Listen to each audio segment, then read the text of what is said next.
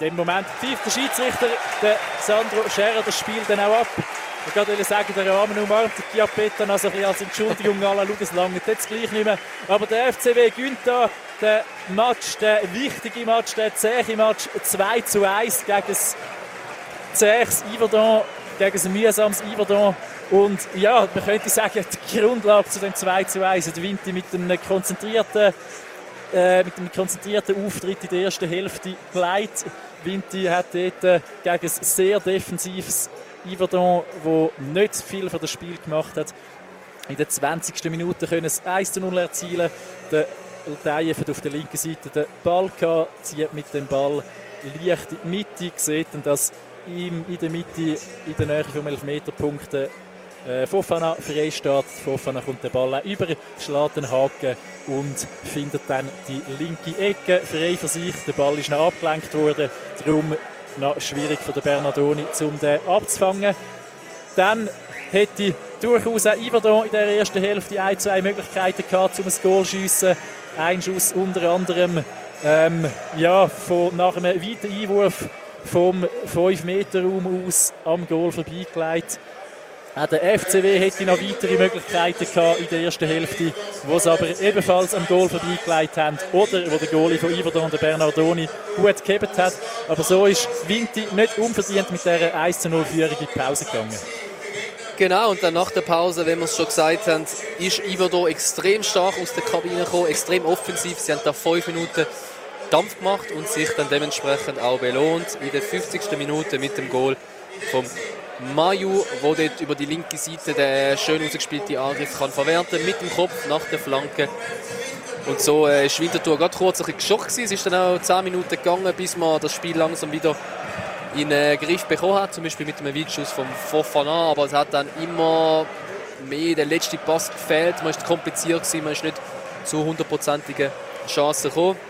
Und so ist dann die entscheidende Situation in der 70. Minute mit dem Foul am Latein von Kamenovic, wo wir zuerst eigentlich die geile Karte gesehen haben mit, dem, mit dieser Notbremse. Wir schon gedacht haben, hm, wäre das nicht vielleicht sogar eine rote Karte. Der War hat das gleich gesehen. Dort äh, der Kamenovic vom Platz schicken in der 70. Minute gleichzeitig der Freistoß vom Zuffi herrlich auf der zweiten äh, Pfosten zirkelt. Nicht so scharf, aber sehr präzise und so hat der Bernardoni keine Chance gehabt, um den Ball noch abzufangen. Ist zu fest verwirrt gewesen, von den Winterthurer Stürmer, die dann je nachdem hätte können an den Kopfball oder an den Ball ankommen. Und so ist 2 zu 1 gestanden und nachher die letzten 20 Minuten eigentlich Winterthur relativ abzockt, haben wir auch schon anders gesehen. Aber äh, sie haben eigentlich nichts mehr anbrennen lassen, hätten noch Chancen gehabt. Haben dann sogar noch ein Goal geschossen, das nicht zählt hat aus einer Offside-Situation raus.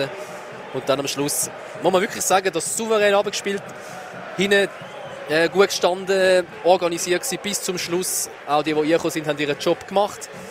Von dem her muss man sagen, eigentlich im Großen und Ganzen eine sehr abgeklärte Leistung bis auf die ersten 10, 15 Minuten nach der Pause.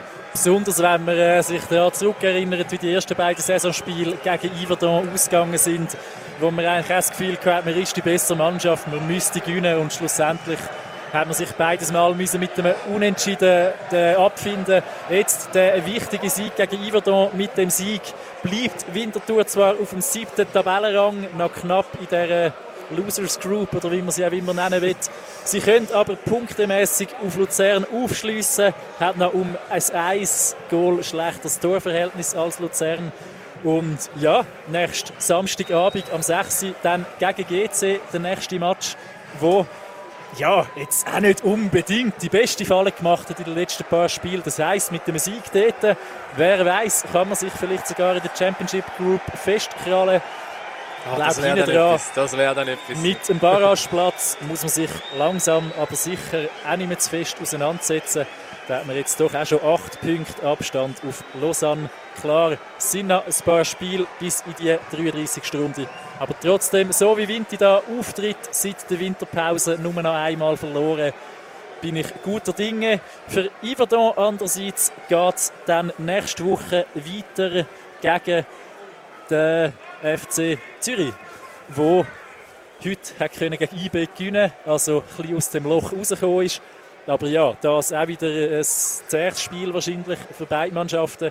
Für Yverdon, wo jetzt noch ein Punkt vor dem 11. Platz ist, auf alle Fälle wichtig, dass man dort auch weiterhin mitspielen kann. Ähm, aber ja, der FCW guter Auftritt, kann sicher zufrieden sein mit dem schlussendlich.